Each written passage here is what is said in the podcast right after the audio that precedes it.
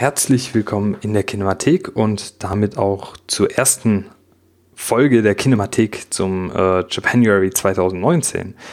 Ja, die Männergrippe hatte mich dann doch etwas ärger geplagt als ursprünglich gedacht, aber ich dachte mir, wir müssen ja jetzt endlich mal anfangen mit diesem ähm, mit dieser ersten Folge zu diesem großartigen Format. Aber zunächst einmal, was ist das überhaupt, der Japanuary? Nun, es ist ein Wortspiel aus dem englischen Wort für Januar, also dem January, und Japan. Erdacht und initiiert von Politik und Liebe auf Twitter, den Abspannguckern und dem Kompendium des Unbehagens, zwei ganz großartige Podcasts, in die ihr auch mal reinhören solltet, und schöner-denken.de, ein ganz toller Blog. Äh, diese ganzen Herrschaften sind natürlich alle in den Show Notes verlinkt, wenn ihr da mal reingucken wollt. Ja, im Japanuary geht es darum, man widmet den Januar dem japanischen Film, genauer gesagt acht japanischen Filmen, denn die Zahl 8 gilt in Japan als Glückszahl und steht quasi gleichzeitig als Synonym für Größe und Bedeutsamkeit. Wie treffend also, dass ich in der ersten Japanuary-Folge den Film 13 Assassins von Takashi Miike vorstellen möchte. Ein Film mit sehr großen Schlachtszenen und von bedeutsamer Metaphorik. Takashi Miike sagt dir was? Es überrascht jetzt nicht sonderlich, denn ähm, der Regisseur von 13 Assassins ist so etwas wie Japans Ein-Mann-Filmfabrik und hat einen unfassbaren Output hat seit 1991 mehr als 100 Filme abgedreht. Aber ich will jetzt gar nicht so viel über Miike selbst sprechen, denn wir haben im Japanuary noch einen weiteren Film, der von ihm gedreht ist und da möchte ich dann nochmal etwas näher auf ihn eingehen.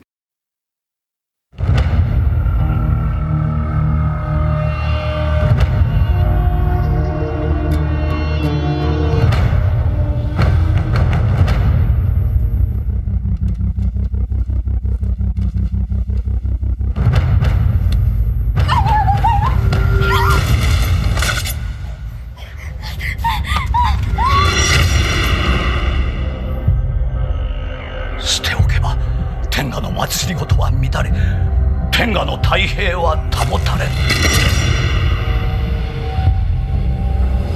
こたびのこと気を読んでおろうな。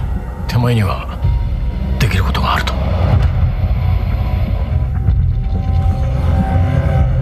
明石藩主松平成次様お命頂戴いたすこととはなった。命を捨て大事を成す時が来た。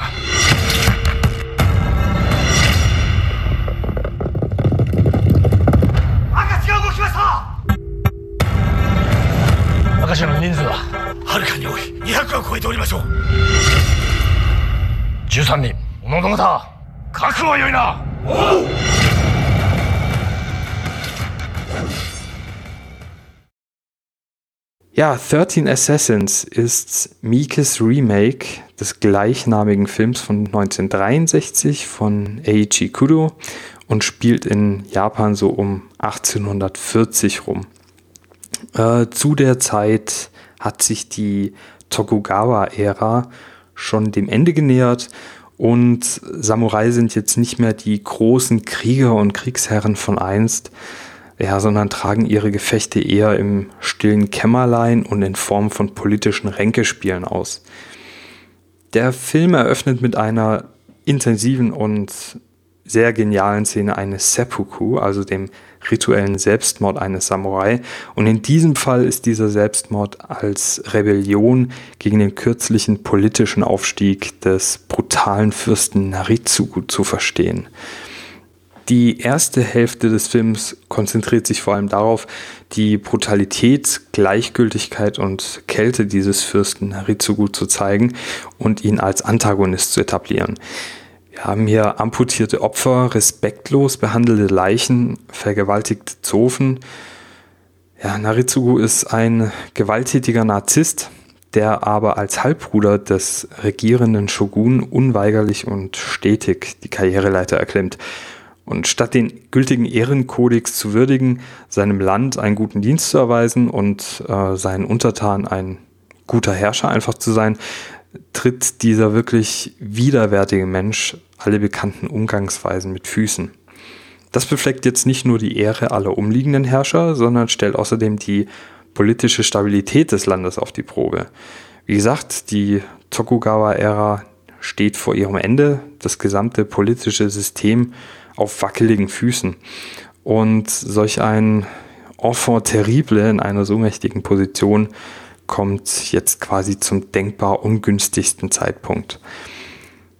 Dem ältesten Rat des Shogun sind jedoch die Hände gebunden. Einerseits kann man nicht offen, nicht öffentlich gegen den Zögling des eigenen Herrschers vorgehen und auf der anderen Seite müssen sie natürlich ihrer Pflicht nachkommen, die Menschen im Land zu schützen.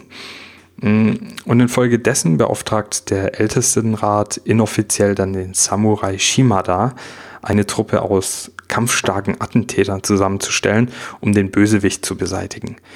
Im Lauf des Films treffen die zwölf Samurai dann noch auf den Rumtreiber Koyata und so stehen dann 13 Recken, schließlich eine Armee von äh, zuerst 70 und später sogar 200 Soldaten entgegen. In der ersten Filmstunde zeigt Mieke uns vor allem ruhige und unaufgeregte Bilder und die größtenteils langen Einstellungen rücken die wunderbaren Kostüme das Setdesign und die schauspielerische Darbietung in den Fokus und schaffen es so dann auch den Zuschauer in das Japan des 19. Jahrhunderts regelrecht eintauchen zu lassen. Immer wieder beruft sich Miki hierbei auf klassische Samurai-Filme, übernimmt doch einige Motive und so wirken dann auch Szenen, als seien sie direkt aus Kurosawas Die Sieben Samurai kopiert. Äh, wer bereits Filme von Miki kennt, dürfte hierbei überrascht sein, denn bislang waren seine Werke ja meist von ja, oft surreal wirkenden Einstellungen, teilweise verstörend schnellen Schnitten und ja auch viel Exploitation geprägt. 13 Assassins hingegen wirkt zeitweise wie ein Machwerk aus einer anderen Zeit. Und selbst dem nicht ganz so geübten Auge dürfte auffallen, mit welcher Sorgfalt dieser Film inszeniert ist. Dies bleibt auch in der deutlich actiongeladeneren zweiten Hälfte des Films der Fall. Und ich möchte jetzt hier nicht zu viel wegnehmen. Äh, deswegen sei so viel gesagt, der Aufstand der kleinen und tapferen Assassinengruppe gipfelt hier in einer Reihe von wild choreografierten Action-Szenen und einer Schlacht, äh, derer Intensität man leider nicht oft auf dem Bildschirm erlebt. Abgesehen von ein paar eher mies geratenen CGI-Effekten ist es alles ganz großartig dargestellt und ähm, ich verrate jetzt auch nicht zu viel, wenn ich sage, dass nicht alle Assassinen das Ende des Films erleben. Hiermit kommen wir jetzt aber zu meinem einzigen, allerdings auch sehr großen Kritikpunkt an 13 Assassins. Die Charaktere, die sterben, sind dem Zuschauer leider Gottes relativ egal. Zwar werden Charakteristika und Motive der Assassinen und Gegenspieler jeweils kurz angeschnitten, im weiteren Verlauf zugunsten des roten Fadens und den folgenden Schlachtszenen aber größtenteils ignoriert. Zwar schafft es ungefähr ein Drittel der Hauptcharaktere, den Zuschauer emotional zu binden und ja, ein weiteres Drittel wirkt zumindest in Ansätzen interessant, doch der Rest ist dann relativ egal. Zum Teil ist aufgrund der kurzen Screentime einiger recht ähnlicher Charaktere am Ende während einer Szene nicht mal deutlich, wer da gerade überhaupt das Zeitliche segnet. Dies liegt jedoch ausdrücklich nicht an den Darstellern, die allesamt ihr Bestes tun. Koji Yakusho und Takayuki Yamada bringen glaubhaft ihr Lechzen nach Ehre, Gerechtigkeit und Ruhm auf die Leinwand, während Tsuyoshi Ihara als Kampfstärkster der Attentätertruppe eine Szene nach der anderen stiehlt. Besonders hervorzuheben ist meiner Meinung nach Goro Imagaki, der einigen eher als Sänger der J-Pop-Gruppe SMAP bekannt sein dürfte. So etwas wie die japanischen Take That. Wie überzeugend dieser einen der furchtbarsten Bösewichte aller Zeiten spielt, da bleibt einem eigentlich nur die imaginäre Verbeugung übrig. Ein Darsteller bzw. eine Figur machte mir jedoch während dem Sehen des Films Probleme und ich muss ja leider einen Spoiler einbauen, der allerdings sehr, sehr wichtig ist, wenn du den Film bei der Erstsichtung verstehen möchtest. Die Figur des Landstreichers Koyata, die ich vorhin schon angesprochen habe, wirkte auf mich erstmal wie so eine Art ja, Comic Relief und dadurch reichlich deplatziert in einem so ernsthaft inszenierten Film. Auch einige kurze Rückblenden auf seine Motivation der Gruppe der bis dato dann zwölf Assassinen beizutreten, warf dann mehr Fragezeichen auf, als dass es Antworten bot. Und schlussendlich segnete eben dieser Charakter sehr brutal das Zeitliche, nur um sich dann gegen Ende des Films doch nochmal zu zeigen. Und über meinem Kopf hatte ich danach viele Fragezeichen schweben. Ich verstand einfach diesen Charakter und dadurch auch das Ende des Films nicht. Und nun muss man wissen, dass es in der internationalen Version zu einer Kürzung des Films um über 15 Minuten kam. Größtenteils sind diese Kürzungen lediglich Straffungen einiger längerer Szenen, die es wahrscheinlich aber nicht mal gebraucht hätte. Also die Kürzungen, nicht die Szenen.